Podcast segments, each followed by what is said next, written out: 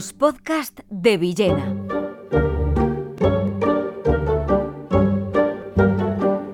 Quizá no se ha lamentado todavía lo suficiente la pérdida de la costumbre de escribir cartas de escribir cartas que, bueno, muchas veces se hacían a máquina, mecanoscritas, y luego se firmaba o se ponía alguna notita a mano que le daba un carácter íntimo, otras veces pues simplemente a mano, que tenía mucho más valor porque parece que llegaba algo, no parece, era real, que llegaba algo íntimo del personaje o de la persona que escribía. La pérdida de las cartas, de la de que hoy día ya, ya hace bastantes años ya, al menos cerca de 30, ya casi no hay cartas, mm, es una pérdida para la literatura, porque hay muchos grandes epistolarios que no son simplemente un, notas, sino que tienen realmente una validez literaria. Pero también es una pérdida para la intimidad, para psicológicamente, digamos, es una pérdida psicológica porque las personas eh, se han desdibujado o, pierden esa ocasión de, de, abrirse, de abrirse a lo íntimo que la escritura y la escritura íntima de la carta, de la epístola, favorecía mucho, favorecía mucho el contar la intimidad porque se la estabas contando a alguien íntimo, a alguien cercano. Como he dicho, aparte de eso, pues claro, hay el valor literario de las cartas. Eh, recordemos, por ejemplo, que Marcel Proust, que fue un gran escritor de cartas,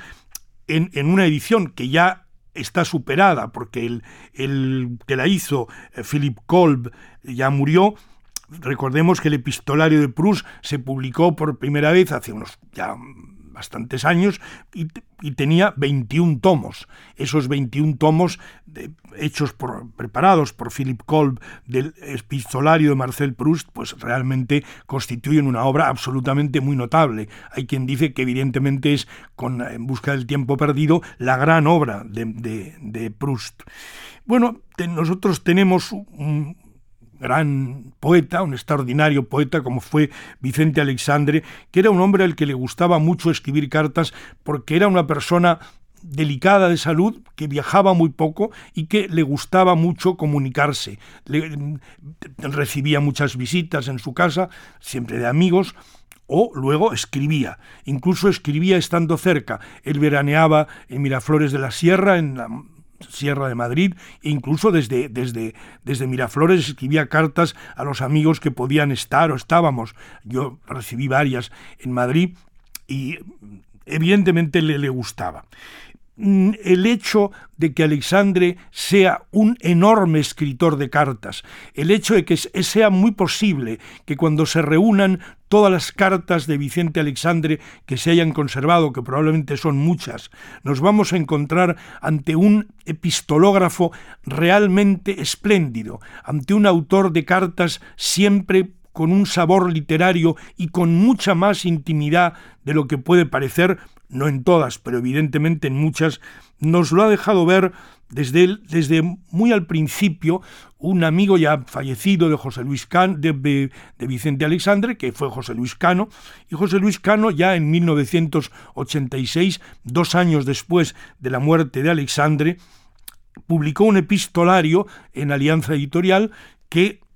ya mostraba muy a las claras la calidad, el, tono, la literatura que había en, la, en, la, en las cartas de Vicente Alexandre. Pero eso ha seguido, eso ha seguido y se han ido publicando en revistas o en tomos de diferentes editoriales distintos cuerpos de escritura, de cartas de Alexandre realmente estupendas. El último que yo conozca, eh, ha salido hace muy poco en la editorial Renacimiento y se llama 121 cartas que están escritas,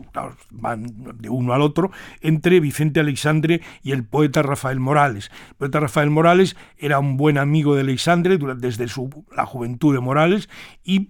encontramos cada vez a medida que, que van avanzando en la edad, las, disminuye el número de cartas, pero en muchos momentos son cartas llenas de cercanía, y esa cercanía produce literatura. Hay una cercanía humana real de contar elementos íntimos, de abrirse, de desnudarse. Alexandre era homosexual, pero eso solo se lo contaba a los muy, a los muy, muy íntimos. Pero si no entraba en la intimidad de otra manera, pero hablando del amor, hablando de la vida cotidiana, hablando de las dificultades económicas, hablando de los libros que se iban a hacer o que se estaba en proyecto de hacer, todo eso iba entrando y componía pues un proyecto de intimidad, un, un, corpus de intimidad espléndido, pero al mismo tiempo también un cuerpo literario, porque se trata en su gran mayoría de cartas que se leen como lo que son, una forma íntima de la literatura. Es decir, se ha hablado mucho estos tiempos de la literatura del yo. La literatura del yo abarca las memorias, abarca los escritos autobiográficos, de otras cosas, abarca por supuesto también la correspondencia, las cartas, la escritura epistolar. Esto es también parte de la literatura del yo, lo cual quiere decir que es literatura. Y cuando tengamos un corpus suficiente de, cartas de Alexandre